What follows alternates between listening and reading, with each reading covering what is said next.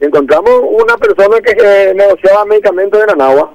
Hasta ahora lo que solamente figura que ella que esa persona sacó cerca de 80 millones de guaraníes.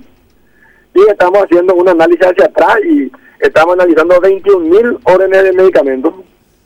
¿verdad? Y hay cosas que te sorprenden, por ejemplo, médicos que recetaban medicamentos a las 9, 9, 1, 9, 2, 9, 3, 9, 4, 9, 5, 9, 6, 9, 7. ¿En qué tiempo le atendieron a su paciente? Hay muchas cosas que yo no quiero adelantar todavía, que está eso en plena investigación, ya en manos de la fiscalía, ¿verdad? Eh, por eso, todos tenemos que hacer un análisis hacia adentro nuestro y ver qué es lo que podemos hacer para cambiar